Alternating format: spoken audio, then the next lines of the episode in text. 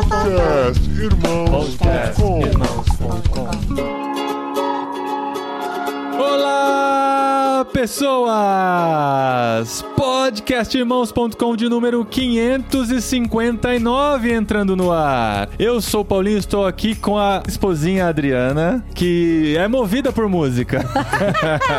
Quem não, né? E ele ainda tenta roubar meu Spotify, às vezes eu fico brava. Não, eu não tenho Spotify, eu não posso ter Spotify, porque toda vez que eu ponho pra ouvir alguma coisa, eu perco no meio, assim. O que acontece? Meu fone parou de funcionar? Não, Adri roubou meu Spotify. Mas é uma delícia, né? Eu só não escuto música durante o banho. Fica aí esse, mo- esse momento de intimidade pra vocês. Não, mas é porque tem um monte de caixinha de música que você prega na- Não, no azulejo e dá pra ouvir música. Tem playlist do Spotify pra Sim, Pra cantando banho. no chuveiro, né? É. E olha só essa voz aí. Eu quero apresentar pra vocês, porque eu sou a Adriana e eu estou aqui com o Bruno Maroni. E olha só, Bruno, eu sei que já passou a fase, mas vamos fazer um podcast sobre a barraca do beijo? Ah. Dri, mas você perdeu a chance de apresentar o cara que tem nome de dupla sertaneja aqui, ó. Ah, é. Nossa, Bruno mas é porque eu acho que essa piada. é. Eu acho que isso já deve estar tão batido, coitado. Eu nem ouço essa piada. Quase não, né? Bom, e eu sou o Bruno, tô aqui com o Paulinho, que ouve funk brasileiro direto da Espanha. Nossa, é Olha! verdade.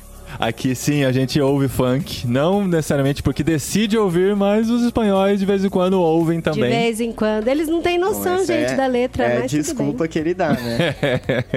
Mas enfim, não estamos aqui pra destilar preconceito contra nenhum estilo musical. Pelo contrário. Muito pelo contrário. Vamos falar sobre música aqui nesse episódio do podcastirmãos.com, porque faz tempo que a gente não fala especificamente sobre música, né? Já tivemos alguns episódios sobre isso, já falamos diversas vezes sobre música, já falamos sobre músicas seculares, e pra quem não está vendo, estou fazendo aspas voadoras com os dedos, né? Porque já fizemos sobre músicas seculares que edificam. Precisamos voltar com essa série, inclusive as pessoas sempre pedem, precisam Sim, falar de é novo verdade. sobre isso. Mas esse não é o tema desse episódio também, mas nós vamos falar sobre música e vamos dar dicas. Trouxemos o Bruno aqui pra dar dicas de como ouvir melhor músicas, não só as suas músicas favoritas, mas como ouvir melhor. E é disso que a gente vai falar nesse episódio do podcast irmãos.com. Boa.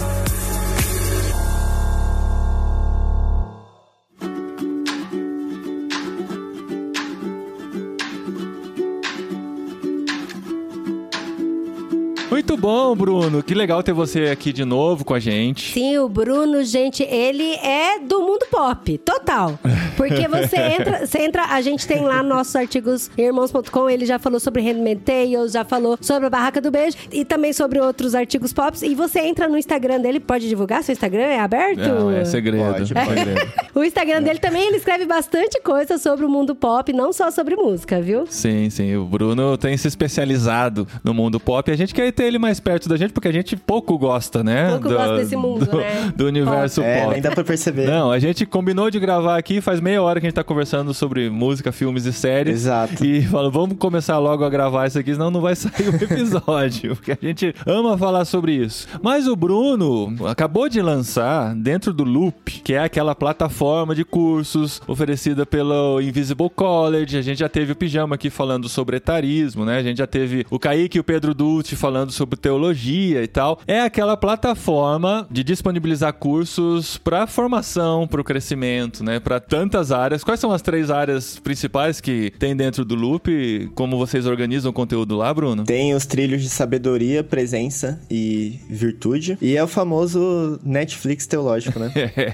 Você pode assinar, pagar uma anuidade, né? Ou mensalidade Isso. de um compromisso de um ano e ter acesso a todo o conteúdo do Loop, né? São muitos cursos. Eu acho que a gente tá com mais de 700 aulas de vários cursos. E uma coisa muito legal, que se não me engano foi no começo desse ano ou final do outro, que enfatizaram mais no loop, né? É o lance da formação bem personalizada. Então, sei lá, eu entrei lá no loop quero estudar mais sobre cultura, mas também quero aprender mais sobre aconselhamento e sobre homilética, pregação. E aí o pessoal do Invisible College monta um trilho personalizado de acordo com aquilo que você quer se aprofundar. E eu fiquei sabendo que o Bruno estava lançando um curso sobre música e espiritualidade. Olha, tá aí o link, tá aí o link. Eu falei, Bruno, me manda o conteúdo desse curso, porque eu acho que a gente vai querer falar sobre isso aqui no podcast, porque é algo que a gente ama pensar. É, a gente tem tentado cada vez mais fazer esse exercício, né, de trazer o que o mundo tem pensado, o que o mundo tem produzido e como isso se relaciona com nossa vida, com nossa espiritualidade. A gente tem falado muito sobre isso. Um cara que fez muito isso foi o próprio Tim Keller, né, que a gente fez um episódio Sim. recentemente sobre ele. Então é algo que a gente gosta muito de falar. Bruno, vamos aproveitar esse feriado que tem aí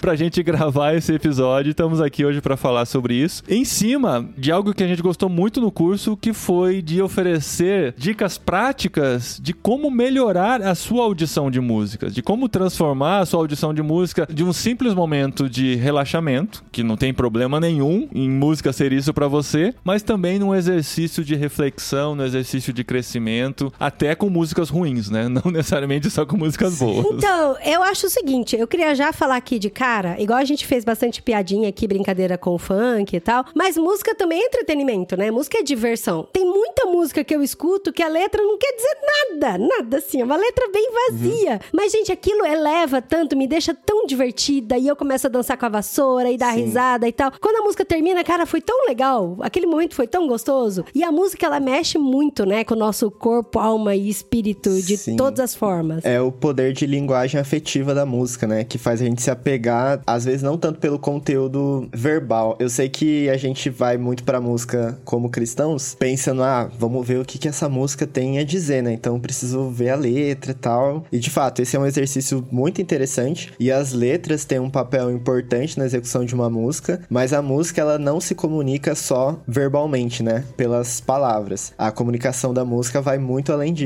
Tanto é que, tipo, o que você falou de pegar a vassoura e tal, não sei o que. Quem nunca tocou uma guitarra aérea, tocou bateria no ar? É verdade. E o que eu acho muito mais louco é que às vezes eu tô trabalhando assim, eu começo a bater os pés no ritmo de uma música sem estar ouvindo música. Porque a música é tão afetivamente poderosa que ela fica guardada na nossa memória corporal, né? E a gente toca ela no ritmo sem mesmo estar escutando. Então acho que entra nesse papel de entretenimento da música porque ela provoca respostas emocionais que vão muito além das informações que ela passa, né? Tanto que, assim, música mexe tanto com a gente, tanto assim, com o ser humano, que quando a gente tá numa igreja, por exemplo, quem nunca, né, vai lembrar o final das palavras do pastor e aí sobe o pianista lá, eu sei porque eu, eu toco, né? Você fez isso E- domingo passado, enquanto eu estava pregando. De repente, eu tava lá finalizando a pregação, eu vi que a Dri passou assim do meu lado. Eu falei, ah, deve deve fazer alguma foto, alguma coisa. Não, ela tava lá no piano e começou. Tocar o piano. Nossa, bonito isso. Não é que a gente quer forçar o sentimento nas pessoas, mas a música, ela te conecta de uma forma onde a pessoa para o que tá fazendo e fala: opa, acho que eu vou ouvir o que esse cara tá falando. E aí o foco dela vai direto no que ele tá falando, e aí ela vai pensando naquelas palavras, e é onde ela se conecta mais com as palavras, né? E a música tem esse poder. Sim. E não só isso, né? E, por exemplo, eu gostava muito de estudar quando eu, a época que existia vestibular, nem sei se existe vestibular ainda. Enem, hoje é o Enem. Hoje é nem. Mas eu gostava de estudar eu escutando música clássica, sabe? Então eu ouvia. Bah, tinha um CD de um concerto de Elvira Madigan que eu adorava. E eu ouvia bastante Mozart, Beethoven. E é engraçado que hoje meu filho aqui na Espanha, com 10 anos de idade, a professora, quando as crianças vão estudar, ela coloca música clássica também. Aí ele vem pra casa, na hora de estudar, ele pede o celular emprestado e entra numa playlist de música clássica e fica ouvindo enquanto tá estudando, Nossa, é cara. muito É muito maneiro. engraçado. E aí a professora falou: olha, a gente sabe que tem estudiosos que dizem que a música nos conecta com as palavras, né? Aumenta o nosso foco, determinadas músicas, né? Então, música é um, é um trem muito poderoso mesmo, né? Eu gostaria de tocar no assunto também do sommelier de música, né? Que é aquela pessoa assim que fala: não, ó, funk não. Eu lembro, a gente postou alguma coisa, acho que foi relacionada a Angola, que a gente, eu postei um corte que as meninas estavam falando sobre a música e comparando com a popularidade do funk e tal, né? Acho que foi no YouTube que alguém comentou assim: ah, funk não pode nem ser considerado música. E isso é meio que. Ai, que horror, gente. um, um lugar comum, assim, de comentários, né? Sim, Se é sim. algo que você não gosta, ou que, né, vai contra o que você julga ser o correto, é lixo, né? Algo que não pode nem ser considerado música e tal. Porque existe, sim, uma maneira de julgar música, existem rimas ricas, rimas pobres, maneiras de montar uma poesia e tal. Sim, existe maneira de qualificar uma música, uma poesia. A gente na igreja a gente rima Jesus com cruz o tempo É, todo e, tá luz, lindo. e luz, é. A música é muito mais do que esse julgamento intelectual, né? Do que é rico, do que é pobre, do que funciona, do que não funciona, né? Tem muito essa conexão mesmo com o sentimento e no seu curso você trata muito disso, né? Não só do sentimento, mas tem da nostalgia, né? Tem da espiritualidade mesmo. No caso do funk, por exemplo, tem da identificação com o movimento, com uma comunidade, tem do relaxamento que uma música pode trazer ou agitar você, né? Numa academia, por exemplo, Sim. eles não vão colocar Mozart, né, na academia, eles vão colocar uma música, uma batida que vai te ajudar a Que combina com o ambiente, né? Com o momento. Exatamente. Então, assim, essa análise sobre a música vai muito além do que essa simplicidade que às vezes a gente coloca dentro de uma caixinha pra qualificar as coisas, né? E vocês estavam falando, né, sobre o piano na igreja, que a gente acaba lembrando das pregações, dos momentos de culto, muito graças à música. É, ou seja, é muito mais fácil você lembrar das músicas que tocaram e das letras das músicas do que de uma pregação inteira, né? Obviamente. Aham. E tem vários motivos pra isso. A gente tem que começar a fazer igual professor de cursinho, né, cara? Fazer música pra. É, fazer uma Gravar. música Olha aí, pega a dica, pastor.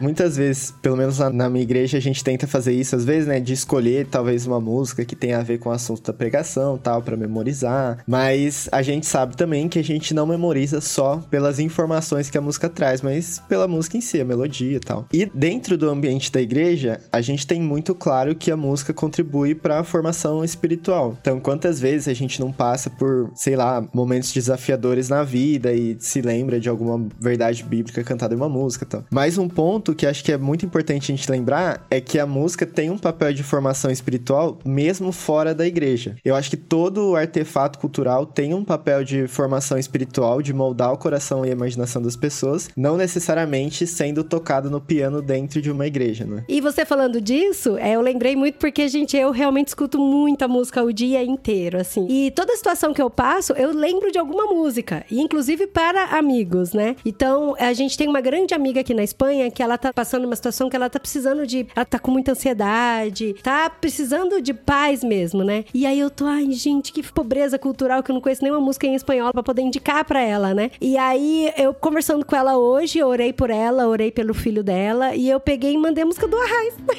em português mesmo. Do Arraiz. E eu falei pra ela, essa música sempre me acompanha em momentos de ansiedade. E eu lembro quando a gente tava fazendo as malas pra vir pra cá, pra Espanha, eu escutava em loop, sabe a música? De onde vem a paz que surpreende? Essa música, assim, me acompanha muito com a parte de ansiedade. Toda vez que eu tenho, ela me vem na hora na cabeça. E aí, orando pra minha amiga, aí eu mandei a música em português, mandei a letra em português e a tradução em espanhol, né? E falei pra ela que eu tava orando. E é interessante como acompanha, né? Então, vem esses momentos de ansiedade, vem uma música. Vem um momento de raiva, vem a música. Vem um momento de dúvida, vem uma música. Vem um momento de alegria, a música. Eu tenho uma playlist no Spotify. Eu gosto muito de fazer playlists, né? E refazer e apagar e eu preciso arrumar porque tá uma bagunça. Mas eu tenho uma playlist que foi uma das minhas melhores ideias de playlist, que é músicas que eu ouviria todos os dias. Ah. Oh, cara, já preciso dessa playlist. Ah, Adri- eu, eu já tenho as músicas que a Adri ouviria todos os dias, porque ela ouve todos os dias as Ouve músicas. todos os dias. Não, de vez em quando eu dou umas variadas, assim. Quando eu vou criar alguma outra playlist, assim, de um tema específico, de gênero específico, geralmente essa é a minha primeira fonte de referência, né? Quais são as músicas que eu ouviria todos os dias que se encaixam nessa playlist? E muitas delas, eu sei que não são as músicas tecnicamente melhores do mundo, assim, não sei o quê, mas estão muito ligadas a momentos da vida, episódios específicos, assim, da minha caminhada, caminhada com Deus, caminhada com as pessoas. É, eu lembro que quando eu e a Lari casamos, eu falei pra ela assim: eu dificilmente posso contribuir com alguma coisa da organização do casamento porque eu não entendo nada. E se eu fizer as escolhas estéticas, provavelmente vai ficar feio. Mas. Essa fui eu no nosso casamento. Não deixa ninguém mexer na playlist. Pode deixar que eu vou cuidar da playlist. Não, isso é, muito, isso é sagrado, cara. Pra quem gosta de música, É. não, não dá pra falar assim, ó, toca qualquer coisa. Não, não tem a- Exato. a mínima Só possibilidade. Aí eu, eu lembro que foi cerimonialista, ele falou, ah, eu tenho vários DJs pra indicar tal, e pra facilitar, assim, ele pode colocar as que ele mais usa. Oi? Falei, não, não quero que facilite. Eu lembro de ficar dias e dias montando e desmontando, e pelo menos menos na parte da cerimônia, assim, remete muito ao lance litúrgico, né? Na igreja, a música tem fins litúrgicos. E aí, pensando numa cerimônia de casamento, que também, de certa forma, é uma liturgia, eu construí meio que uma narrativa, assim. Isso liga muito pessoalmente. Então, por exemplo, eu lembro que a Lari sempre falava, ah, eu vou escolher tal música. Aí, beleza. Aí no dia seguinte, não, não, vou, vou escolher outra, tem que ser outra. Não, aí tem que ser outra. É, porque são muitas opções, porque a gente é, acaba sendo marcado por muitas músicas, assim, nem que eu mudei duas vezes só. porque as músicas remetem a momentos específicos, remetem a episódios que a gente vivenciou juntos, então música de filme, música de série que a gente gostava. Eu lembro que tocou a trilha sonora do About Time, que é um filme que a gente gosta muito. gente também. Meu, se a é gente fosse maravilhoso. casar hoje, Exato. certamente ia A tocar gente ia About casar com a. About Time. A gente comentou faz pouco tempo, A né, gente amor? casou antes da About Time, cara. Só se a gente pudesse voltar, entrar no guarda-roupa e voltar, que a gente poderia usar.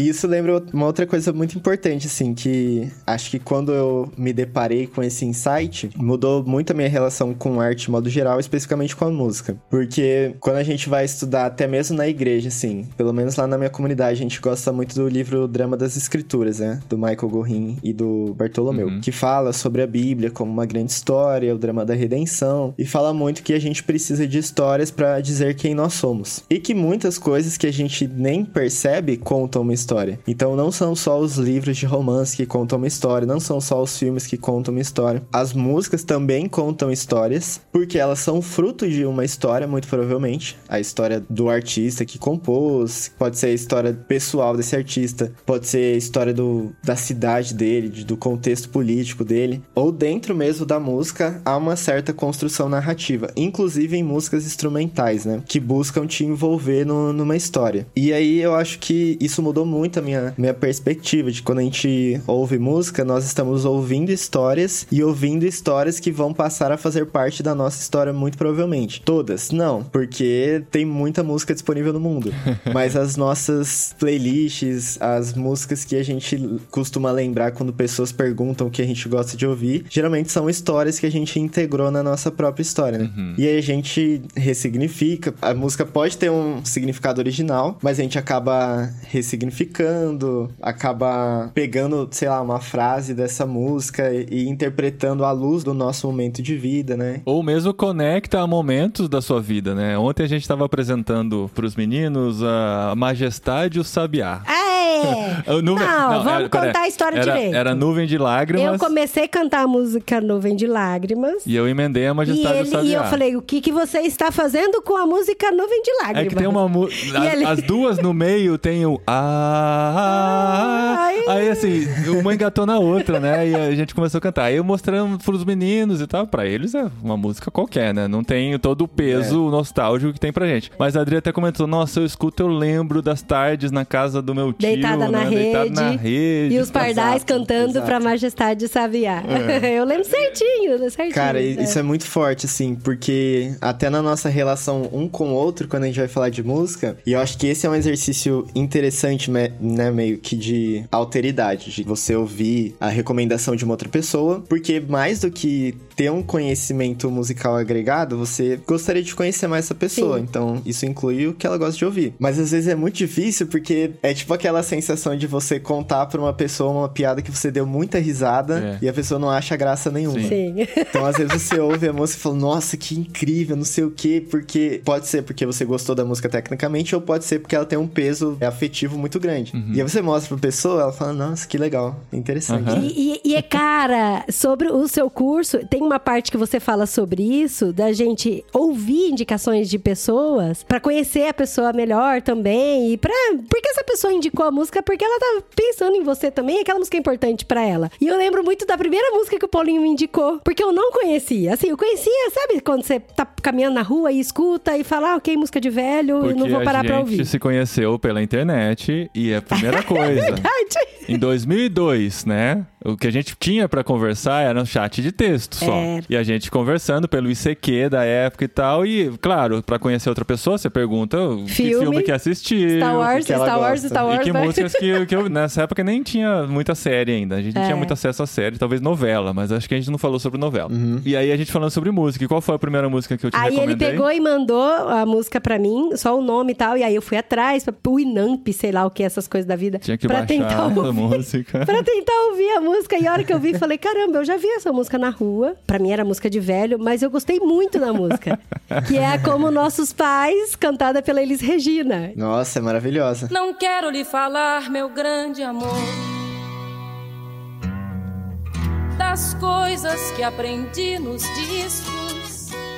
Eu tava naquela época ouvindo muito essa música. Falei, cara, essa música é de... Eu também meio que tinha descoberto ela nessa época. Essa música é demais, cara. Nossa, olha o que, que ela fala e tal. Como se relaciona com a gente. Com o momento que a gente tá vivendo, tudo, né? E foi a primeira música que ela ouviu. Ela conseguiu concluir um pouquinho de mim a partir dessa música. Porque é uma eu música curti, totalmente... Falei, nossa, é um pouco fora da curva esse menino, mas eu curti pra caramba a música. já gosta de Star Wars bastante, que já é um bom ponto aí. É, a gente já tinha falado sobre Star Wars até então, né? Então já, já tinha rolado a conexão. Ah, então ela desconsiderou que a música era de velho porque tinha o pano de fundo Star Wars. É. Mas vocês falaram esse lance das relações, a importância da música nas relações, nos vínculos e nos laços pessoais. Geralmente, quando me perguntam da minha relação com a música, é muito difícil tentar explicá-la sem mencionar pessoas importantes, assim, da minha vida, né? E eu acho que eu tive uma criação musical muito plural. Claro que quando se fala de música pode ser o mais plural possível, porque igual a gente mencionou agora há pouco, né? Tem muitos gêneros, muitas linguagens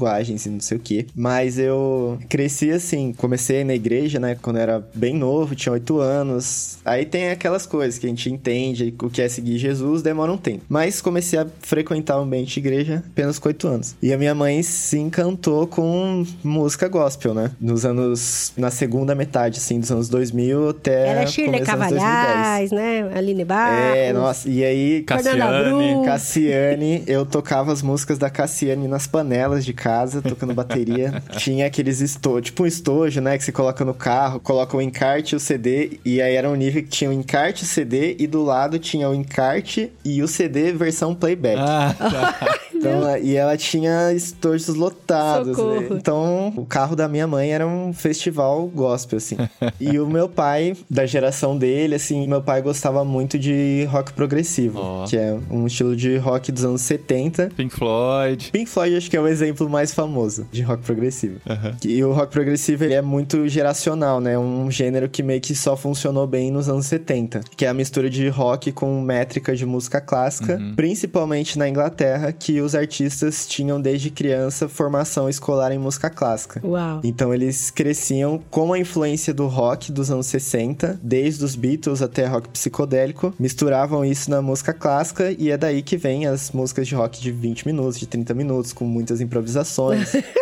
Tecnicamente muito difíceis, muito difíceis. E aí tem o Genesis, tem o Yes e tal. E o meu pai curtia muito isso. E aí as coisas foram se cruzando, né? Porque eu ia na igreja e o que eu achava mais legal na igreja era a bateria. E aí eu ouvia as músicas do meu pai e falava, nossa, essa bateria é muito interessante, né? E eu comecei a fazer aula de bateria por causa de um CD que tocava muito no carro do meu pai, que era do Phil Collins. Olha E eu isso. fui descobrindo, o Phil Collins era baterista de uma banda de rock progressivo, e eu fui descobrindo essas coisas mais densas, né? Aham. Então eram mundos completamente diferentes, mas que me conectavam com pessoas que estavam na mesma casa que eu, no caso, os meus Que pais. hora. E aí eu fui crescendo tal, descobrindo coisas novas. Meu pai também gosta muito de Elis Regina, gosta muito de MPB dos anos 70, 80 e tal. Comecei a ouvir isso também. E aí eu fui crescendo na igreja e deixei de ouvir as músicas gospel que a minha mãe ouvia, mas também, como todo mundo, passou pelo Hillsong, né? Aham.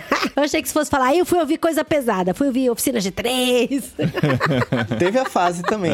Inclusive, a minha mãe desconfiava muito de Oficina G3 porque ela achava muito pesado. e aí depois eu descobri o Demon Hunter, né? Que é uma banda Uhum. cristã mais pesada ainda. E aí você vai crescendo e começa a construir o seu próprio repertório, né? Uhum. E eu acho que acompanhar isso da infância, assim, até a pessoa ficar mais velha, é muito interessante. E aí eu fui pegando influências de amigos da escola, já tinha uns pontos de partida, mas aí coisas mais recentes pra época, né? Saindo das coisas dos anos 70. Mas tudo isso vai ficando guardado. E aí eu lembro, tenho duas irmãs, né? Que se você ouve muito rock progressivo, a tendência de você virar um chato musical é muito grande, porque você começa a pensar, não, porque as músicas são muito técnicas. Aham. Então isso é muito melhor do que música pop, por exemplo. E eu tenho as minhas duas irmãs que eu lembro que curtiam muito One Direction, Demi Lovato. Ah, é Quem bom, também, gente, né? o Direction é bom. Ninguém falou que não é bom, só que assim, em contraste Não, é, o então rock não fala. progressivo, ninguém que tá tem, julgando. Que tem solos de guitarra dificílimos de 20 minutos.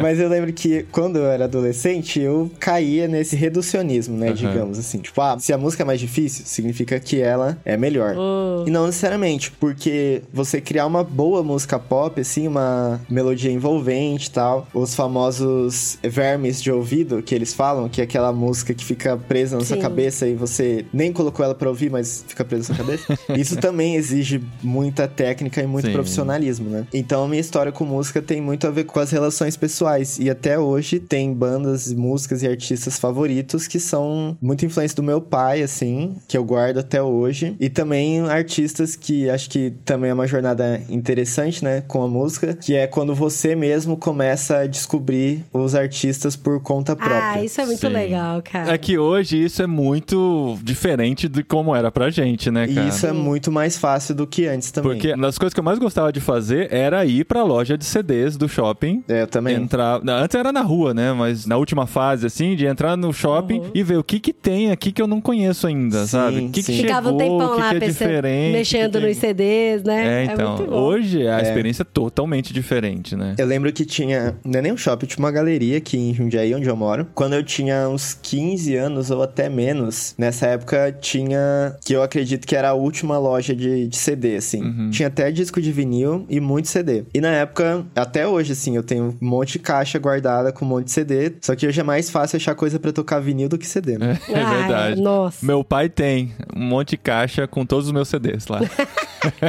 que hoje é, você não tem onde tocar, assim, porque no carro não tem mais. É. E nessa loja, eu ficava lá sozinho e tal, fuçando nos CDs. E eu perguntava muita coisa pra um cara que trabalhava lá. E eu falava que, quando eu falava assim, ah, quando eu crescer eu quero trabalhar aqui, né? e, e já era a última loja. né? É, infelizmente a loja fechou antes de eu crescer. E foi lá que eu descobri as primeiras coisas meio que por conta própria. E o que me lembra de outra coisa importante da música, né? Que a música se comunica não só sonoramente, mas visualmente também. Porque você vê as capas e acho que isso tem um apelo muito grande. Os clipes, né, também, que É, continuam. Ah, MTV, tal, MTV continuam. fez... É, os- popularizou muitos clipes, depois deu uma bela caída, mas hoje com o YouTube e tal, tem voltado é, forte, isso né? dispersou pra muitos outros meios. Mas no Fantástico passa ainda, não passa? O clipe do Fantástico, quando eu era criança, tinha o clipe do Fantástico, que era o que ficava esperando a Não, semana nem sei se passa. Ah. Mas hoje tem por muitos meios diferentes. E eu lembro que nessa loja eu descobri a Dave Matthews Band, que é uma das minhas bandas favoritas Legal. também. E aí tinha aquele lance que você ficava interessado, você podia pedir pro vendedor colocar um pouco, né, Pra você ouvir assim, pra conhecer. Então tudo isso marca muito a nossa história. E aí outra coisa muito louca de música e acho que de cultura de modo geral, que anda lado a lado com os avanços tecnológicos. Aham. E eu fico pensando hoje, né, que você pode descobrir uma coisa. Tipo, eu não preciso morar na Espanha pra descobrir muitos artistas da Espanha. Uhum. Eu posso descobrir em questão de minutos, pesquisando, sei lá, os 10 principais artistas da música espanhola. Você vai, vai descobrir os artistas errados. não que eu tô falando de música. Pode acontecer. Porque, por exemplo, se você entra no Spotify e você coloca lá o top 10 de música espanhola, vai estar o top 10. É o mesmo gênero, a mesma, é, parece até a mesma pessoa que tá cantando, sabe? Porque geralzão, todo mundo ouve é aquela algoritmo, música. né? Então você não tem aquela diversidade. Não, mas de você vai, você vai descobrir as mais tocadas. É, tem muito essa praticidade e uma coisa bem instantânea, né? Tipo, eu vou lá, poucos minutos eu consigo ter acesso. Acho que acesso é a melhor palavra, né? Aham. Ah, acesso a muitas coisas. E o meu pai, ele morava numa cidade do interior do estado de São Paulo, que tinha, na época, na geração dele, tinha as lojas de disco, na rua mesmo, né? Sem, sem shopping nem nada. E o jeito dele ter acesso era indo até lá e comprando os discos. Isso colocava um peso muito maior na escolha, né? Sim. Porque hoje, como tende a ser muito descartável, e isso serve pra música, pra filme, pra série, tipo, você assiste em 10 segundos, você não gostou, você passa. Uhum. E lá tinha uma relação muito mais concreta e pessoal. Não podemos esquecer a importância das rádios também, né? Onde a Das gente rádios, tinha o exatamente. contato com essas músicas, né? Que era onde tocava. Você não escolhia o que se tocava, o que tava lá. e Na- é. Tinha todo o jabá por trás, né? Então, assim, muitas vezes você comprava o CD porque você ouvia aquela música na rádio e você comprava o CD ou o disco por causa daquela música e vinham E, outras só, novas. e você só ouvia Isso. aquela música.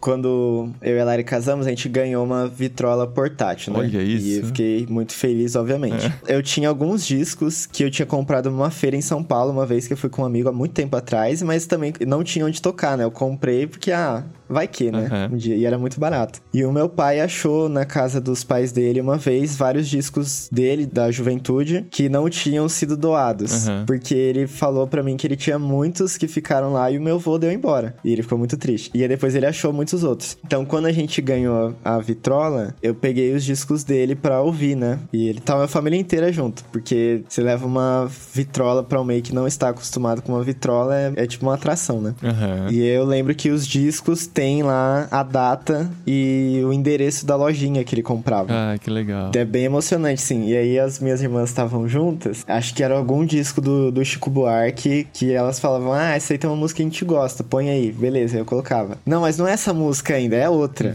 aí eu falei: Você tem que esperar, né? Não pode ficar passando, passando, você pode estragar.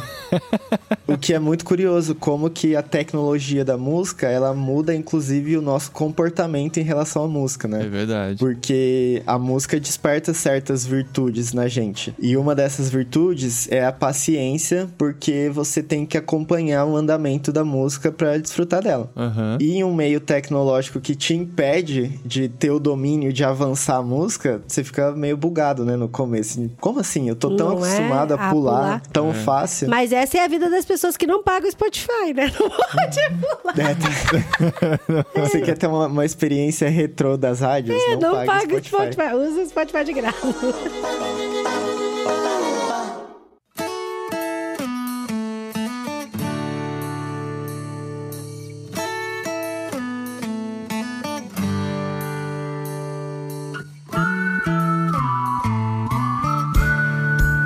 que você falou da questão de ser descartável, muito rápido, né? Muito fácil. Hoje a gente acaba não dando oportunidade para as músicas, que seria muito legal, né? É igual antigamente você, quando você fazia uma foto, você tinha um filme de 48 poses, só podia fazer 48 para revelar aquelas. Hoje você pega o seu celular, você faz foto de tudo quanto é coisa, né? 48 era o must, Era 36, assim, era, caríssimo. Era caríssimo Não. revelar, revelar foto. Ainda mais pra revelar, correndo o risco de metade ter queimado. Sim. A gente tinha de 12 ou de 24, né? Daí eu lembro quando eu era criança, devia ter uns 12 anos mais ou menos. Eu e minha irmã, a gente foi numa. nessas lojas que vende música e tal. E eu fui criada assim, como que eu não podia ouvir música fora da igreja, sabe? Então Música eu tinha que não- ouvir. Dita não cristã. Não cristã. Então eu tinha que ouvir. Inclusive, você que tá ouvindo esse podcast, você tá se questionando, gente, mas eles estão falando de tanta banda que não é cristã. Sim, a gente ouve música que não é cristã. A gente tem vários Ah, podcasts gente, que falam sobre Se alguém isso tá também, ouvindo esse podcast e não sabe dessa nossa opinião, né? Só pode ter chegado agora. Mas, né? ó, isso tem no curso do Bruno, tá? Porque que teologia e música faz muito parte aí da sua vida. E aí eu lembro que a gente foi visitar uma loja de música, eu, meu pai, minha, minha irmã e tal. Aí o cara falou assim: ó, pode escolher uma fita, cada uma, pra vocês levarem. E eu queria muito a trilha sonora internacional da novela da época, que eu nem lembro Ah, qual que era a novela. novela. Ai, eu não lembro, tava mas era a tipo a conexão trilha. emocional que ia ter aqui dentro de mim. não, porque eu pensei, não, eu quero tanto a trilha sonora internacional da novela Tititi, sabe? Eu queria, eu queria, porque ele queria, porque as músicas eram tão legais e tal. Eu acho que devia ser da Top Model na Porque época. as novelas, isso era muito engraçado na época. A primeira fase das novelas era só com música nacional. Nacional, é. Porque daí eles lançavam o disco de músicas nacionais. Eu acho que era da fita. Top Model mesmo. É E verdade. depois, a segunda fase da novela, os temas dos personagens mudavam. Aí entravam as As trilhas internacionais. Internacionais, cara, pra vender os discos Aí internacionais. tinha, era as trilha sonora internacional E eu da tinha novela Top o Model disco e essas da trilha sonora internacional de Top Model. Só pra Aí, eu acho que era inveja. essa que eu queria. Que era o equivalente a um Spotify pago. Só podia ouvir um disco. Só que como eu tava na loja, meu pai falou, filha, você escolhe uma e a tua irmã escolhe outro. E foi muito frustrante, porque daí eu tive que escolher o show da Xuxa, porque, ok, meu pai aceitava a Xuxa, Ah. e a minha irmã escolheu o Carrossel.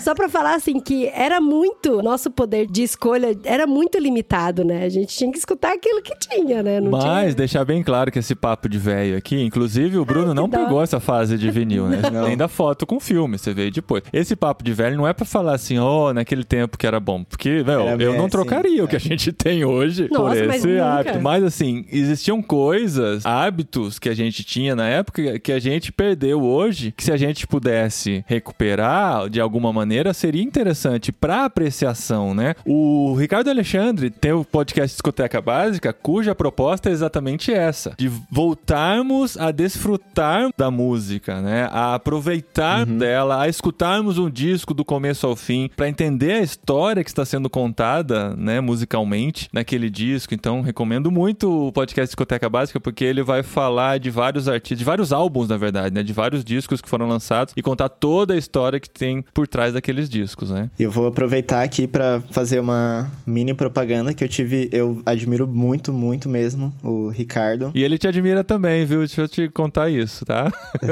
eu falei com ele que a gente ia gravar, ele falou: "Nossa, eu curto demais o Bruno". Então é recíproco. que bom. E eu lembro que ele me convidou em uma das temporadas do Discoteca Básica pra escrever sobre o álbum do YouTube, né, o Actung Baby, que é um dos meus álbuns favoritos. E foi o disco que eu comentei no meu primeiro livro, quando eu escrevi o meu TCC. E aí eu, eu lembro que pensei, nossa, não, não posso recusar essa oportunidade, né? E ele me chamou pra ajudar no roteiro, foi uma experiência bem legal. E realmente faz muita diferença, assim, você... Sempre quando eu ouço podcast do Ricardo, ou de álbuns que eu já ouvi, ou que eu vou ouvir depois de, de conhecer o podcast, é a impressão de ter um mundo novo, assim, porque a gente tem acesso à música muito comprimida já. E tem um mundo por trás, né? E, inclusive, em exegese cultural, a gente sempre fala disso, que os artefatos culturais têm um, todos carregam um mundo por trás e projetam um mundo à frente deles. E não é diferente com a música, tem um mundo por trás daquela música e é muito encantador você poder entrar na história, assim. Podem ser histórias felizes, histórias tristes, mas tudo isso é traduzido em música, né? E é tão doido quando a gente acaba conhecendo um pouco sobre a história da música que ela foi criada. A gente sabe aqui também, né? Fazer um, um parênteses aqui no meu comentário, que tem muita música que ela é criada. Que o mercado cria, não, ó. A gente quer essa métrica, Exato. a gente quer esse ritmo, porque e a gente quer esse tipo de letra fácil e tal. Eu lembro quando o pessoal ia lançar o hit do verão. Sempre teve o hit do verão. Ah, a música do tubarão, andando na prancha, cuidado, tubarão. E aí todo mundo ficava, ah, qual que vai ser o hit do verão e tal. E a gente sabe que a indústria acaba encomendando muita música, né? Mas Sim, mesmo sim. assim, a gente sabe que o mercado, mesmo que encomende, mesmo que tem cifras aí por trás, tem a criatividade do ser humano, né? Também. Não, essa. E a criatividade é inescapável, assim. É uma das coisas. A gente tava comentando, né? Que não é errado você ouvir música não cristã tal. A gente pode dar várias explicações pra isso, mas a mais óbvia, acho que a música é um fruto da criatividade e nós somos criados por um Deus criativo. Então é inevitável que a gente crie. E inclusive é não só inevitável, como é um, um mandamento, né? da- das escrituras, porque a criatividade nos torna mais humanos. E a gente expressa a nossa criatividade por meio da música. E existe bastante esse dilema, né? Ah, então significa que as músicas mais mercadológicas, elas são ruins? Não, isso muda muito com o tempo, porque talvez em algum momento você pode ter... As pessoas podiam pensar disso sobre, por exemplo, Michael Jackson, que tinha muito mercado envolvido. Cara, até os Beatles. Os o último disco deles foi uma pressão mercadológica. Exato. O Elvis. O Elvis, e né? que retornou, né? Que tinha que gravar tantos discos por causa É. de contrato. Só que quando vai passando o tempo, dá aquele clima que você comentou. Tipo, nossa, lá atrás não era assim, era muito melhor. Aham. Mas a música pop, inevitavelmente, envolve o mercado porque ela precisa dessa plataforma econômica para ser distribuída, né? Uhum. E é o que faz, tipo, as músicas. Isso tem muito a ver com globalização também. Que faz com que as músicas da Espanha, de lugares que eu nunca conheci, cheguem até mim. E músicas que são daqui do Brasil, uma pessoa da Noruega pode ouvir e acabar curtindo. É, quando você falou na abertura que a gente ouve funk daqui, a Dri escutou ontem nosso vizinho ouvindo Mexe o Bumbum Tantan, que é um vizinho espanhol aqui, ouvindo dentro da casa dele uma música brasileira, assim. E eu quando- falei assim pra ela, quase que eu Sim. gritei, né? É. Na sacada. Aí, não, a Adri ficou emocionada, né? Porque, tipo, se conecta com o Brasil de alguma maneira, né? Sim, isso envolve tecnologia, porque possibilitou que essa música chegasse por meios digitais para um lugar muito além das suas próprias fronteiras. Envolve mercado, porque é um, um artista que teve ali um investimento mercadológico para estar presente na mídia e tal, e isso acaba alcançando além também do que, por exemplo, séculos e séculos atrás, que a sua relação com música ela era instantânea, né? Então o artista tocava música e você tava ali ao vivo, você ouvia. E os avanços tecnológicos contribuíram muito para a forma que a gente ouve música hoje, porque faz muita diferença você guardar a música pra você, né? E tudo isso veio com o advento da gravação de música, da reprodução e tudo mais. Cara, e é tão gostoso quando a gente indica pra alguém ouvir uma música, a pessoa ouve. Ela pode até não gostar, mas ela ouve e ela comenta em cima, né, daquilo. Eu lembro que uma amiga nossa, que eu tava falando pra ela, né, que tem uma música que eu gosto muito de ouvir quando eu tô triste. Sempre tem, até, tem que fazer a playlist da Dri. Quando tá triste, é essa música. Aí quando você tá triste, é Coldplay Fix You. When you try your best, but you don't succeed. Não. Assim como 8 bilhões de pessoas. Não, qual é a música que eu gosto de ouvir quando eu tô triste? Haverá um dia em que você não haverá de ser feliz. Pra mim, essa música do Marcelo Genesi, ela fala muito. É que você já muito- falou dessa no podcast. Várias vezes. E é legal porque daí eu indiquei e aí ela ouviu e depois ela comentou comigo, sabe? Falando que ouviu e que Uhum. me viu nessa música. E isso é tão legal, né? E eu gosto muito de aprender, né? Igual eu tava falando sobre histórias e tal. Outro dia eu coloquei nos meus stories do Instagram e aí eu lembro que eu coloquei a música Memories do Maroon 5 e aí uma pessoa escreveu pra mim no particular, né? Falando, ah, você sabe qual que é a, a história por trás dessa música? E aí eu fui pesquisar a história por trás da música, cara, e é muito triste. E a música tem uma pegadinha tão gostosa de ouvir, sabe? E aí eu fui pesquisar a história e a história é super triste e tal. Eu falei, caramba, que louco, né? Quando a gente. Tem bastante isso de músicas que são construídas na questão sonora e criam um clima triste, mas as letras não são tristes. E tem músicas que a gente diria que são animadas e agitadas, mas que as letras são pesadas, são letras tristes, assim. Gente, Paradise de Coldplay é triste pra caramba. E tem uma pegada super gostosa. É uma dissonância poética, né? Igual cenas de filme, né? Tem cenas de Sim. filme que são tristes, que às vezes eles põem uma música agitada pra dar essa dissonância, ou o contrário também. Tem tudo a ver com a maneira de se expressar na arte, né? Mas eu queria chegar no ponto que a gente anunciou lá no começo. Eu sei que a gente já falou sobre isso todo o episódio, mas eu queria passar com você, Bruno, ponto por ponto, o seu guia para ouvir música, que foi um post famoso seu no Instagram. Tá aqui o seu post no Instagram. Que tá inclusive. dentro desse curso do Loop, mas a gente vai adiantar aqui, dar essa palhinha, como tá dentro do tema música, né? Ele vai dar essa palhinha do curso falando sobre o guia para você ouvir melhor. A gente segurou a audiência até agora. Até agora, o clickbait funcionou, mas a gente falou sobre isso o tempo todo, mas aí queria passar Ah, tópico tem por tópico. música que eu queria falar ainda, mas tá certo. Não, a gente, a gente volta nesse tema, com certeza a gente volta e a gente traz o, voltar. No final, a gente vai, cada um escolhe uma música. Vamos lá. Primeiro ponto. Seja intencional. O que você quer dizer com isso, Bruno? Acho que o seja intencional tem muito a ver com a gente ir além do que nos é, acho que até imposto, assim. Igual a Adri falou, né? É inevitável que a gente ouça muita música hoje, porque tem música nas redes sociais, tem músicas nos filmes, músicas nas séries, muitas delas também colocadas ali, não por acaso, mas estrategicamente, né? Pra promover a série ou pra promover o artista da música que tá na série. Mas o ser intencional, e isso eu aprendi muito com o Ricardo também, é você desafiar os algoritmos, digamos. Aqui em casa, o, o algoritmo é super desafiado. O algoritmo é perdidão, velho.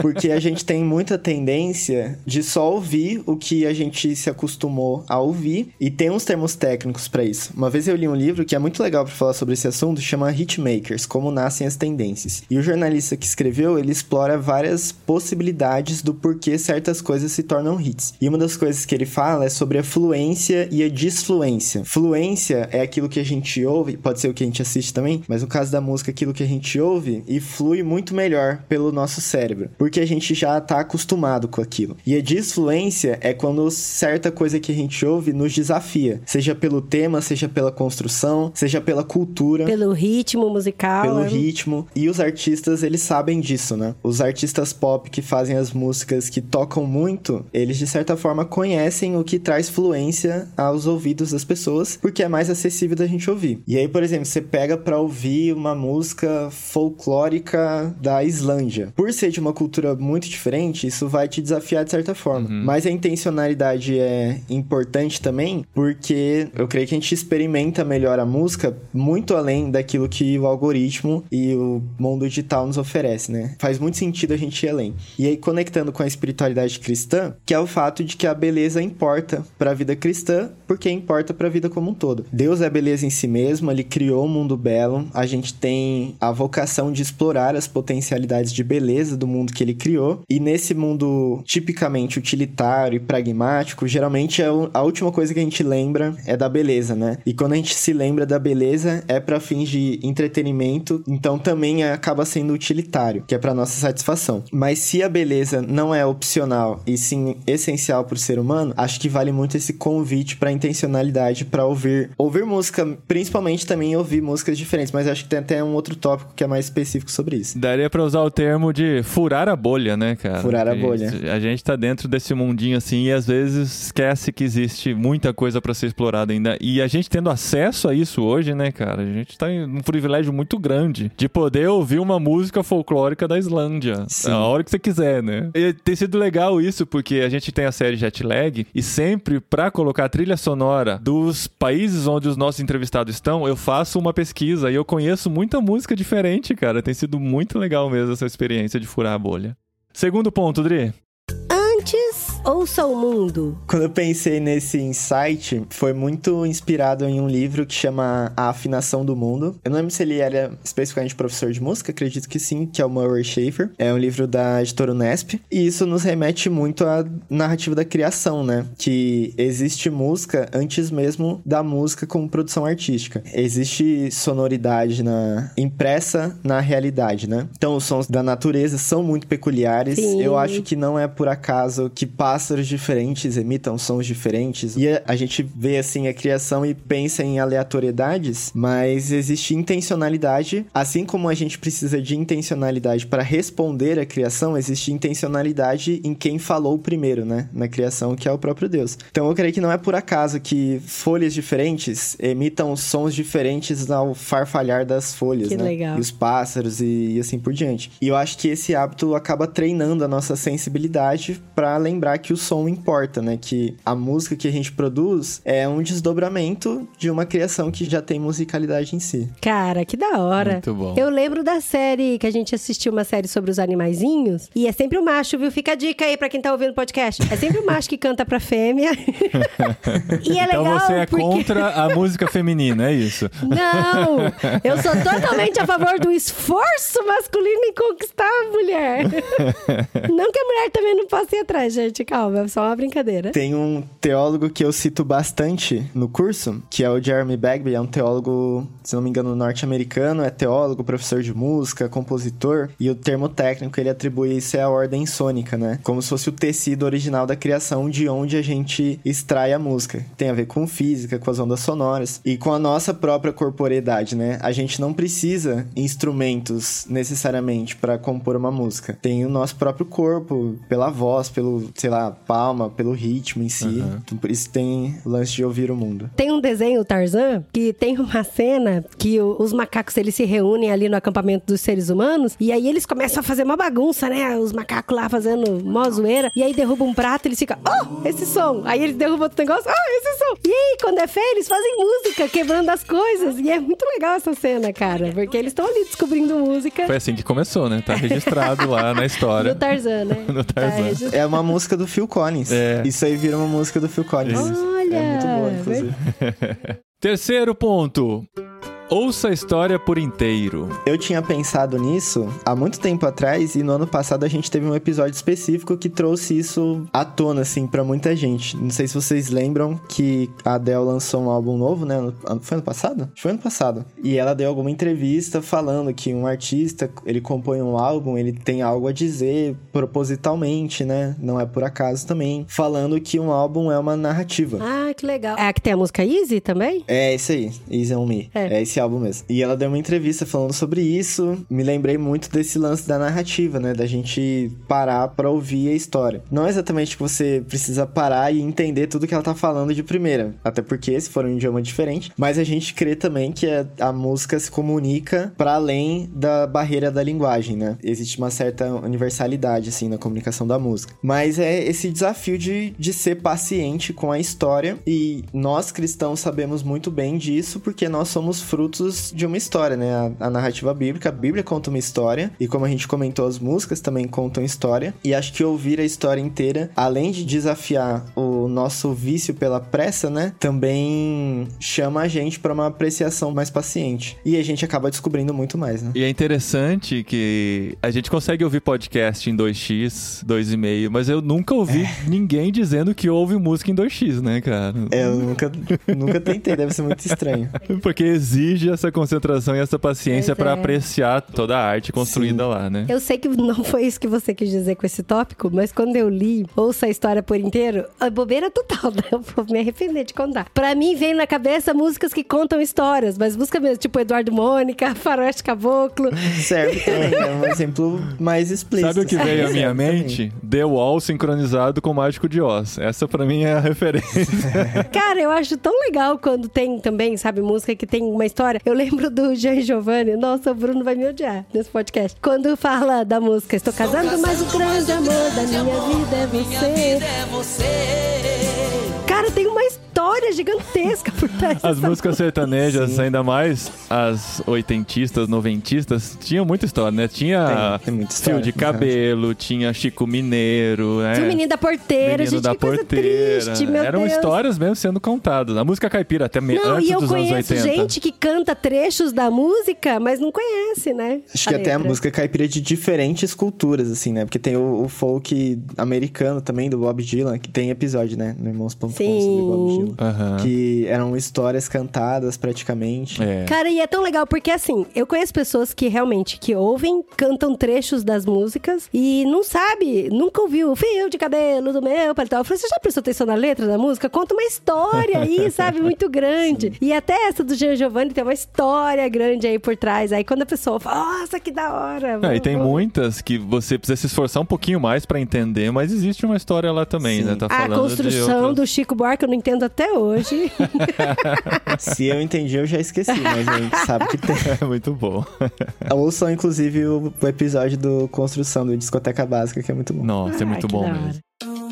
Saia da sua zona de conforto. Acho que volta É. pra ideia do furar a bolha, né? Não, mas aqui eu acho que tem uma palavra importante que é. Duas palavras importantes, né? Que eu comento no curso, que é a atitude de humildade e de curiosidade. Curiosidade, pra gente justamente dar esse passo além daquilo que a gente tá acostumado e que a gente até vai construindo meio que uma zona de segurança mesmo, uma barreira em torno daquilo que a gente tá acostumado. E humildade, porque humildade tem a ver com essa coisa de você sair de si mesmo, né? Em favor do outro. E isso pode ser desde o simples ato de você descobrir uma coisa nova que você não tá acostumado a ouvir, mas também pode ter a ver com você se contextualizar com outra pessoa, né? Humildemente você tomar a atitude de ouvir aquilo que ela ouve, porque há uma grande chance daquilo que ela ouve ter muito a ver com quem ela é. E é um exercício de sair da zona de conforto. Cara, eu acho tão legal. Ó, a gente devia ser patrocinado pelo Spotify. Mas quando eu entro no Spotify, tem o que os meus amigos estão ouvindo aquela hora. E é muito engraçado ver, principalmente por idade, sabe? Tem um menino, que é o o Pedro. Ele sempre tá ouvindo o mesmo estilo de música, sabe? E tem muito a ver com a idade dele. Que ele tem 20 e poucos anos e tal. E aí você vai vendo o pessoal mais velho, vai ouvindo outro estilo de música. Aí a gente tem um amigo, o Felipe, que você conhece também, que ele só ouve rock pesado, sabe? Umas coisas bem bizarras também, assim, sabe? E aí é tão legal que você vai conhecendo as pessoas. E às vezes eu clico lá, sabe? Essa funcionalidade você pode usar pro bem ou pro mal, né? É, e o pior é que o Spotify tá no meu nome.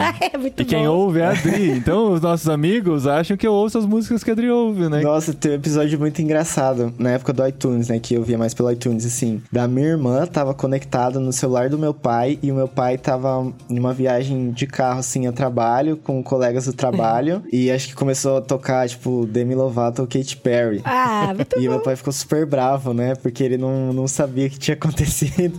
e falou meio que ele passou vergonha e tal. Ah, gente, que dó. Ai, essa minha filha. Ah, mas aí é tão legal, porque às vezes eu clico lá, né? E o Ricardo Alexandre sempre tá ouvindo uma coisa muito aleatória, uma banda que eu Muito nunca ouvi diferente, falar. né? É. Sempre, sempre. É o que é de se esperar. né? Se não fosse isso, eu ia ficar chateado. É, exato. Você ia ligar pra ele e perguntar, cara, tá tudo bem? Tá tudo bem. Sua filha roubou seu Spotify, né? Próximo ponto. E esse eu gosto bastante da ideia. Ouça música em comunidade. Essa é uma experiência muito legal, cara. Não só o de cantar em comunidade, como a igreja, né? O louvor e tal, mas o de reunir-se com amigos. Vamos ouvir uma música juntos. É muito legal. Sim, eu comento com um amigo meu que a gente se reúne bastante pra jogar jogo de tabuleiro. E é, tipo, comum também o pessoal se reunir pra ver filme, ou no cinema ou em casa. Uhum. Mas acho que pra ouvir música se perdeu, assim. Porque eu já falei pra ele, cara, acho que se eu chamar a galera pra vir aqui em casa, falar pra todo mundo sentar e dar play na vitrola, todo mundo vai achar que eu tô com algum problema, né? Ah, Não, O pior é que quando tá em grupo, se tem música, a música vai competir com a conversa do grupo, né? Aí você vai ter que Exato. falar, agora todo mundo vai fazer silêncio que a gente vai ouvir a música. Sociedade dos Poetas Mortos, né? filme a galera conversa e tal. Mas a gente não perde tanto porque o filme é uma mídia visual. Aham. A música, se você compete com o som dela, você vai perder tudo, Sim. né? Mas eu acho que isso tem um- uma atitude bem de humildade também por trás de você ser generoso, meio que você ser musicalmente hospitaleiro, assim. Você oferecer o seu espaço sonoro pra pessoa que está com você. Quando a gente recebe aqui em casa, eu sempre tento colocar. Teve algumas vezes que eu perguntei pras pessoas antes, ah, qual que é o seu, artista favorito? E eu criava uma playlist com o nome das pessoas e a data que elas vieram em casa, né? Com as Nossa, músicas que elas gostam. Ou o contrário também, teve uma vez que veio um casal de amigos aqui e aí eu coloquei um álbum favorito de cada um que estava, né? Tanto dos nossos amigos quanto o meu e da Lari também. Porque é uma maneira de você expressar quem você é. E aí é meio que você abriu espaço no sentido de todos os que estão aqui são importantes porque todos são representados por um tipo de música e isso importa. Que legal. Cara, que dá. E é uma coisa bem contracultural. Eu lembro que o Ricardo comentou uma vez também comigo que esse lance de você se propor a conversar sobre música também desperta esse senso de comunidade, né? Porque você vai trocar ideia com a pessoa, você vai compartilhar suas descobertas, compartilhar suas curiosidades, e isso forma um vínculo. Aí tem outros exemplos, né? Mais óbvios, assim, tipo festival de música ou shows de modo geral, assim como nas igrejas, a música é movida por essa experiência de comunidade. E isso é um dos grandes. Se você pensa assim, ah, mas eu posso ouvir no Spotify, por que, que eu teria que ir no show? Ah, experiência. Um dos fatores cara. é que a experiência de comunidade é muito mais forte. A gente tava assistindo semana retrasada, a Florence and the Machine veio pro Brasil, né? A banda da Florence Welch, uma banda de, de rock, indie pop. E a gente não foi no show, descobriu que tava passando na TV. E ela fez no show uma coisa que eu já tinha visto em shows dela no YouTube, muito antigos, que chega um determinado momento que ela fala pra todo mundo guardar o celular, né? E aí fica meio que um clima quase que religioso, assim. Não, porque guarda o celular, porque a gente vai ter um momento único aqui, só a gente, em, em comunidade e tal. Então os festivais, eles têm muito isso também, de promover essa experiência de comunidade, mas que ela é possível muito além disso. Sei lá, ouvindo música com os amigos em casa, ou trocando referências de música e tal. E cantando junto com os amigos. Ai, é tão legal. Cantando junto. Nossa. E essa questão de ouvir junto fica muito marcado na nossa cabeça. A gente tem um casal de amigos no Brasil que são muito amigos nossos. Mora em Vinhedo, que faz parte da mesma igreja que a gente. E vira e volta a gente se reunia pra comer. A gente falava, vamos comer o que tem na sua casa, o que tem na minha, a gente leva junto pra ouvir música. E era assim, pra gente cantar, Uhum. dançar e dar risada através de música. Aí cada momento a gente se revezava legal, na cara. operação da música, né? Ia É. um pro celular e começava a escolher as A músicas. gente colocava a caixinha do JBL no meio da mesa, assim, pegava o que tinha na geladeira pra comer. As crianças estavam jogando jogo de mesa, tabuleiro, banco imobiliário, essas coisas lá pra sala. E a gente, cada um, colocava uma música e cantava muito alto e muito forte. E de repente um olhava pro outro, apontava, ah, não acredito que você conhece essa música e tal. e a gente ficava até duas, três horas da manhã, assim, cara. Era muito legal. É o sentimento que o C.S. Lewis descreve nos Quatro Amores, né? Quando ele fala da amizade, que é o sentimento de reciprocidade. Tipo, nossa, você também. Você também. Então, se você também gosta disso, Sim. que legal.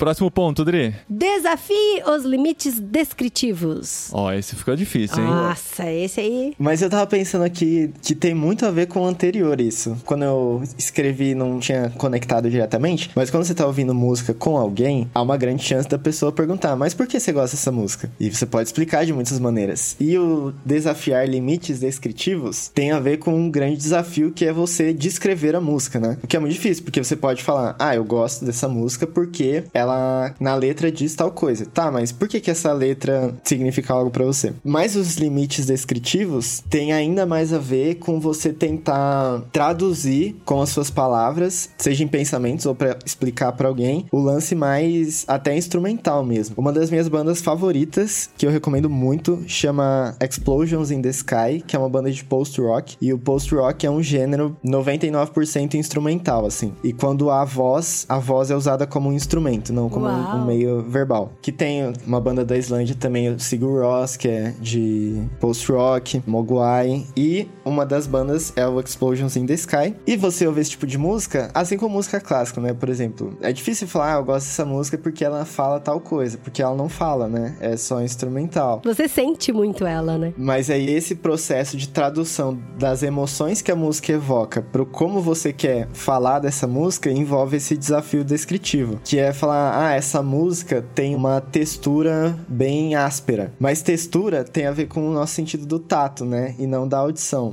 Ah, essa música tem um clima muito ensolarado.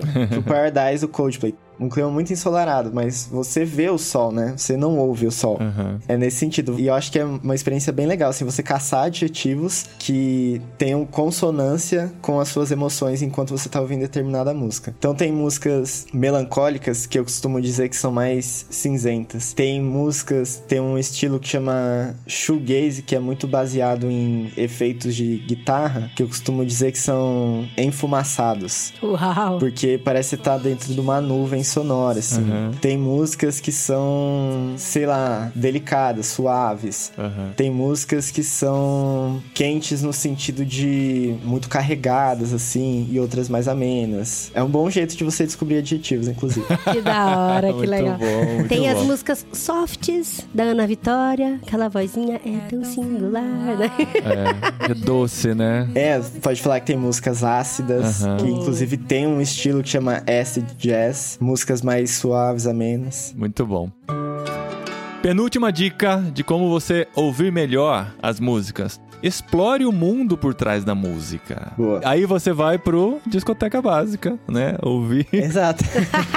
A gente comentou bastante aqui, né, das músicas que trazem histórias que a gente acaba se identificando ou que a gente acaba ressignificando. E tem a ver com isso, você explorar o mundo que tá por trás daquela música, você lembrar que aquilo não veio do nada, né? Sim. Tem uma narrativa por trás, então a gente tem muitas músicas que partem, surgem a partir de dilemas relacionais de artistas, crises políticas, lutas sociais, experiências com Deus, por que não? Isso tem a ver com o mundo que tá lá por trás, que abre um horizonte bem maior para que você consiga se identificar com a música, né? Porque às vezes você acaba gostando de uma música, talvez porque você foi atraída pelo ritmo, pela melodia, ou porque muita gente ouviu e te indicou. E aí, quando você desvenda o mundo por trás, você se identifica mais profundamente, né? Sim. Hum. Ou você pode descobrir que não tem nada a ver com o que você pensava sobre a música. Oh, é, exatamente. Acontece muito. Tem uma música da Maria Gadu que eu acho ela muito bonita, que chama Dona Silá.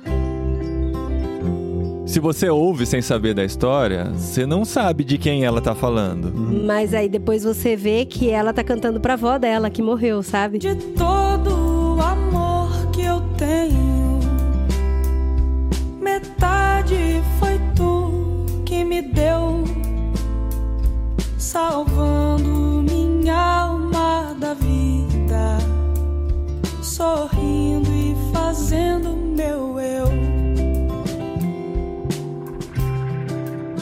E aí no final ela fala: Oh, meu pai do céu, limpe tudo aí. vai chegar a rainha precisando dormir, sabe, cara? Porque ela tá tão cansada e agora a vozinha tá chegando no céu. Ai, gente, arrepia, tão bonitinho. Tem uma história parecida com uma música do Djavan, se não me engano, que é Flor de Lis. Aham. Não sei se- quem contou isso pra mim, mas, tipo, é um samba, bem good vibes, assim, mas a música é, é triste. É igual o Supermarket Flowers, também do Ed Sheeran. Também é, é de morte também, assim.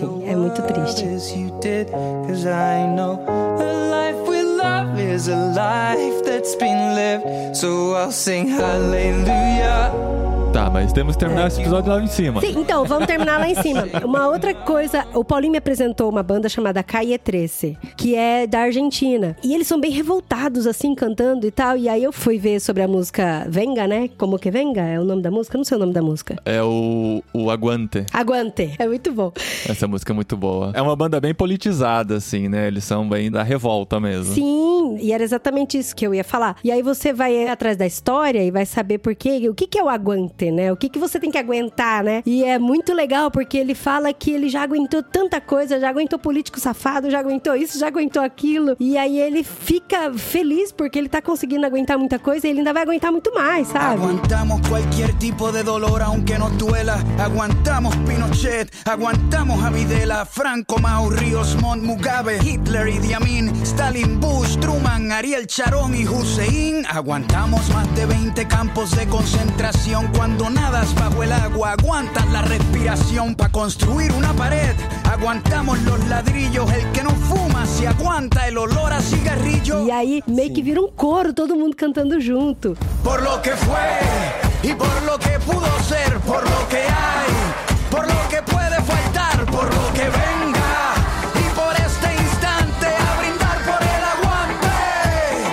toda essa história politizada mesmo, né? Da gente poder aguentar que as injustiças, infelizmente, elas acontecem, elas vão acontecer, mas a gente tá junto aqui pra aguentar junto. O que ajuda muita gente a gerar um certo tipo de empatia e identificação com realidades que muitas vezes a gente não experimenta, né? Mas a, a música comunica isso pra nós. É. E pra terminar, infelizmente tem que terminar, né? Mas a gente vai voltar nesse tema mais pra frente. E o conteúdo está todo lá no loop, tá? Essa é só uma palhinha, como eu disse. Mas é um que eu gosto muito de fazer, que é o que a gente tem perdido mesmo, que é o que você, Bruno e Ricardo tem chamado a gente a fazer, que é coisa de apreciar e valorizar os detalhes das músicas. E não é a música detalhes, tá? Do Roberto Carlos. Nossa, essa Nossa, amor, que piada de 40 anos. Mas esse é o tipo de piada que, se não fosse feita também, seria um desperdício. Exatamente, cara. E assim, veio na hora, assim, eu não tava planejando. É natural. Natu- É, é- é- é seu, né, amor? Mas essa coisa, eu e a Adri, a gente faz assim, desde que a gente começou a namorar, assim, a gente ouve música junto, a gente repara muito nos detalhezinhos. Porque a gente já teve a experiência de. Meu, muito básica a experiência, tá? Mas eu já tive uma banda com meu irmão, mais dois amigos. A gente teve a experiência de conectar os instrumentos num computador, do jeito bem caseiro possível, e pensar nos detalhes da música, das coisinhas que você ia colocar lá, como um artesão Sim. mesmo encaixando, né? E do jeito que eu faço podcast hoje, né? Eu penso muito nesses detalhes. E é muito gostoso quando você percebe um detalhe que tá lá, né? Que o compositor colocou, que o músico colocou, algum. Se você entende mais de música, algum acorde diferente, algum instrumento que entrou, um violino que entrou lá no fundinho Sim. só pra Ah, fazer é uma tão base, legal, né? É tão legal. Ah, por exemplo, a gente tava falando de funk aí, tem uma música da Anitta chamada Bang, que o Thiago York cantou ela depois, cheia de violino, e cara, Sim. a música ficou maravilhosa. Muito, Da outra cara, né? muito bom. Isso é como eu entendo o valorizar os detalhes. Mas você, Bruno, o que, que você pensou quando você escreveu sobre isso? Tem a ver muito com isso, e eu me lembro de escrever a respeito, tendo na memória, assim, algumas músicas que passaram a me marcar mais e mais, e esse lance de apreciar os detalhes, ele desafia também a nossa tendência de ser automático em tudo, né? Porque leva tempo, não é de primeira que você... Acho que qualquer detalhe, os detalhes de uma pessoa também leva tempo pra você conhecer mais profundamente, e assim, da música também. E tem aquelas músicas que cada vez que você ouve, você percebe algo diferente nela, né? Como Construção, do Chico Sim. Buarque, por exemplo. Ai, você mas- pode ouvir essa música o resto da vida, você vai achar Sim, coisa mas você pegou diferente. um, exemplo muito Não, difícil. ele é complexo. O Construção é muito complexo. Mas eu até, eu acho que eu usei a palavra arquitetura de uma música no curso, justamente por ser essa construção de pequenos detalhes. E esses pequenos detalhes contribuem muito pro ambiente que a música vai construir, né? Um exercício que eu tento fazer e que eu lembro muito de falar com a Lara a respeito, é a gente ouvir uma música e pensar, ah, para onde essa música te leva? Ah, essa música me leva pra estrada, essa música eu me sinto em uma montanha, me sinto no meio da cidade, me sinto no topo Cara, de um é arranha-céu. assim. Ou embaixo da coberta, né?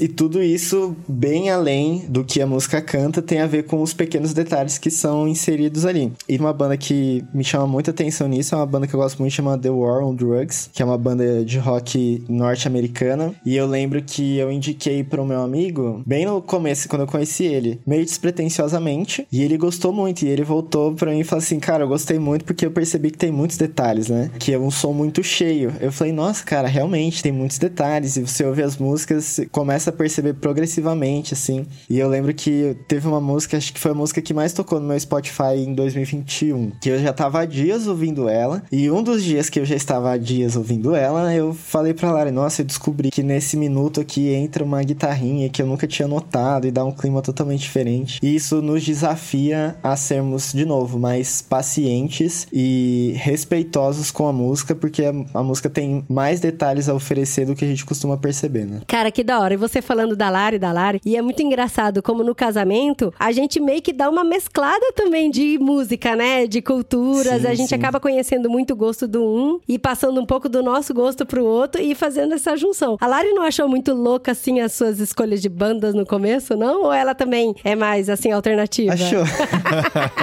Mas ela gosta de coisas bem diferentes também, sim. Ou que eu apresentei, ou que ela já gostava antes. Mas o casamento ajuda a valorizar, até estourar um pouquinho a bolha, a valorizar coisas diferentes, né? Que outra pessoa acaba apresentando pra você. É, eu acho que o casamento é um dos maiores exercícios de contextualização cultural, assim. a gente fala muito sobre exegese cultural para interpretar filmes e músicas, a gente fala muito sobre contextualização cultural nos livros de missiologia e eclesiologia, mas isso é muito evidente no, no casamento, né? Uhum. E aí tem as músicas que ela gosta e eu falo, ah, quero ouvir também, né, pra conhecer. Tem as músicas que eu gosto e toca 5 segundos, ela manda eu tirar. tem as Normal, músicas que né? nós dois gostamos. Ninguém é obrigado, né, gente? Normal. Ela gosta muito de músicas com coisas mais acústicas. Eu gosto muito de música com efeitos eletrônicos e assim por diante. Normal. E vai Cara, convivendo junto e vai aprendendo um com o outro. Até hoje eu aprendo com a Adri o que tá tocando nas rádios pops do mundo, né, Adri? É, isso é verdade. Eu gosto bastante de música pop. Música industrial, aquela que foi paga pra É, eu gosto. fazer. Aquela gosto pasteurizada. Sim, go... Música de algoritmo. É. Música de gosto, algoritmo. gosto. Você fala assim, algoritmos tem que servir pra alguma coisa, né, gente? Ah, Pelo tá lá, Taylor Swift, vamos lá, vamos ver. Essa semana eu vi uma amiga minha postando no Twitter e eu achei isso muito interessante, ouvindo você falar da Lari também. Que é a Ângela que gravou o podcast da gente sobre Harry Potter. Ela falou, gente, eu sempre fui obrigada a ouvir as músicas do meu namorado quando a gente tava junto. Mas obrigada ela colocou entre aspas, porque, tipo, tava no carro junto e ele ouvindo e tal. Sim. E essa semana aconteceu um negócio muito estranho, porque eu tô ouvindo as músicas dele por livre e espontânea vontade, sabe? E ela falou, e eu tô essa me frase sentindo também." muito esquisita por isso. e ela tweetou, eu achei tão legal por causa dessa mescla cultural mesmo. Ela né? se permitiu estourar a bolha. Sim. A gente teve uma experiência muito legal no ano passado, que a gente foi no nosso primeiro festival de música, né? Foi em São Paulo tal, e eu tava muito empolgado pra divulgação desse festival, porque eu sabia que as edições que tinham fora do país, inclusive ele é da Espanha. É, Qual festival? É em Barcelona, Primavera Sound. Ah. Teve semana passada, inclusive, em em Barcelona, que é a original. E eu sabia que a curadoria desse festival era muito boa, né? Então eu, nossa, quero muito ir. Porque a gente quis ir uma época no Lollapalooza, aí você vê os artistas e vê o preço, você desiste, né? Aham. Aí a gente foi nesse festival, quando saiu a divulgação, eu até tava querendo não ir, assim, né? Porque é um investimento, tem toda uma logística. Mas eu via, os, eles lançaram um line-up em um vídeo, aí aparecendo os nomes e eu, nossa, nossa, nossa, tem que ir mesmo, não sei o quê. E eu queria muito que a Lari fosse junto pra gente ter essa experiência. Mas eu sabia que se eu falasse alguns nomes, pra ela não ia fazer diferença nenhuma, né? Aham. Tipo, ah, ok, né? Mas foi uma experiência muito legal porque a gente viu shows diferentes de coisas que a gente descobriu junto e nós dois gostamos, de coisas que ela gostava ainda mais do que eu, de coisas que eu gostava e ela não conhecia, mas que foram muito marcantes, assim. No caso, foi uma experiência de contextualização ao vivo, né? Que a gente da trocar hora, cara. essas influências. Cara, Cara, que legal. legal. Ah, isso é muito legal, né? Você está disposto a ouvir coisas novas e conhecer e dar chance. Você não é obrigado a gostar, né? De ouvir o que você tá ouvindo de novo. Mas você se dá Sim. uma chance e querer apreciar os detalhes. E E... principalmente se alguém que você ama valoriza aquilo, né, cara? Sim, Isso exato. é importante. Não ir com a cara fechada, né? Eu lembro quando a gente tava namorando, o Paulinho falou pra mim, ah, André, vai ter o show do Los Hermanos e tal. E eu só conhecia a Ana Júlia do Los Hermanos, não conhecia mais nada, né? Que não é a mais legal. E não, e de longe. E, aí, e a gente foi no show do Los Hermanos, só que um pouquinho antes eu comecei a ouvir, né? Ouvi bastante Los Hermanos, ouvi, ouvi. E, cara, quando a gente foi no show do Los Hermanos, eu já conhecia todas as músicas, foi muito bom. E assim, Depois virou uma grande fã, mais do que eu. sim. é muito bom, Los Hermanos é muito bom. Mas é isso, gente. Gostei demais, Bruno. Bom demais. Legal demais. Nossa, Cara, muito obrigado por separar esse tempo. A gente gosta de falar sobre isso, então, assim, se deixar, a gente continua aqui falando, mas tem que guardar o charminho pra voltar um dia a gente falar sobre exegese cultural, falar sobre tantos outros temas da música. Trazer o Ricardo aqui com a gente, né? Que ele foi mais falado aqui do que Roberto Carlos e Chico Buarque. Gente, e olha só, o curso tá muito incrível. A gente teve acesso aos slides do curso e, e dá vontade de ficar falando sobre tudo, assim, sabe? A parte de exegese, nossa, tá muito boa mesmo. Toda a parte de teologia, sobre a história da música, sobre a questão pop mesmo, né? O significado da música, como que ela mexe com a gente, tá muito bom, tá muito legal mesmo. Vale a pena conhecer. E quem quiser os slides, entre em contato comigo, a gente faz um preço baratinho. Exclusivo. Mas valeu, Bruno. Obrigado mesmo, cara. E ó, eu queria falar o seu Instagram aqui que é difícil, que é BM ao quadrado, arroba, não? Arroba BM underline ao quadrado. Ah, underline. Eu achava que BM fosse underline ao ponto. quadrado. ao quadrado. E vamos postar de novo essas dicas em parceria, em collab, irmãos.com e Bruno? Bora? Bora, com pode certeza. Eu topo demais. Então fechou. Essa semana, na semana de publicação desse episódio, vão entrar essas dicas lá pra incentivar quem não ouviu ainda o episódio e pra você que ouviu lembrar dessas dicas do Bruno aqui no nosso podcast. Sim, aproveita Nossa. pra colocar no post aqui uma indicação de uma banda, de uma música aí pra gente conhecer. Isso. No post desse programa, no Instagram, deixa uma dica lá pra gente de algo que a gente precisa ouvir pra prestar atenção nos detalhes, pra Sim, entender coisas que você já aprecia e tal, que a gente vai tentar, ó, pelo menos, dar uma chance pra cada uma das sugestões. Podia fazer um desafio. Uma pessoa indicar uma música e um adjetivo que a descreva. Olha que da hora, que Gostei, legal, que legal, gostei. muito bom. Nos comentários do post desse episódio, hein? Por favor, sem ser adjetivos tipo, tal música é bonita. Ai, Legal. nossa, é verdade. Sublime, né? Gostei. Sublime, não, sublime a Flora vai colocar, certeza. É o adjetivo preferido da Flora. Muito bom, Bruno. Obrigado, cara. A gente vai se falando aí. Valeu demais, gente, pelo espaço compartilhado. Voltarei mais vezes. Muito bom, muito bom.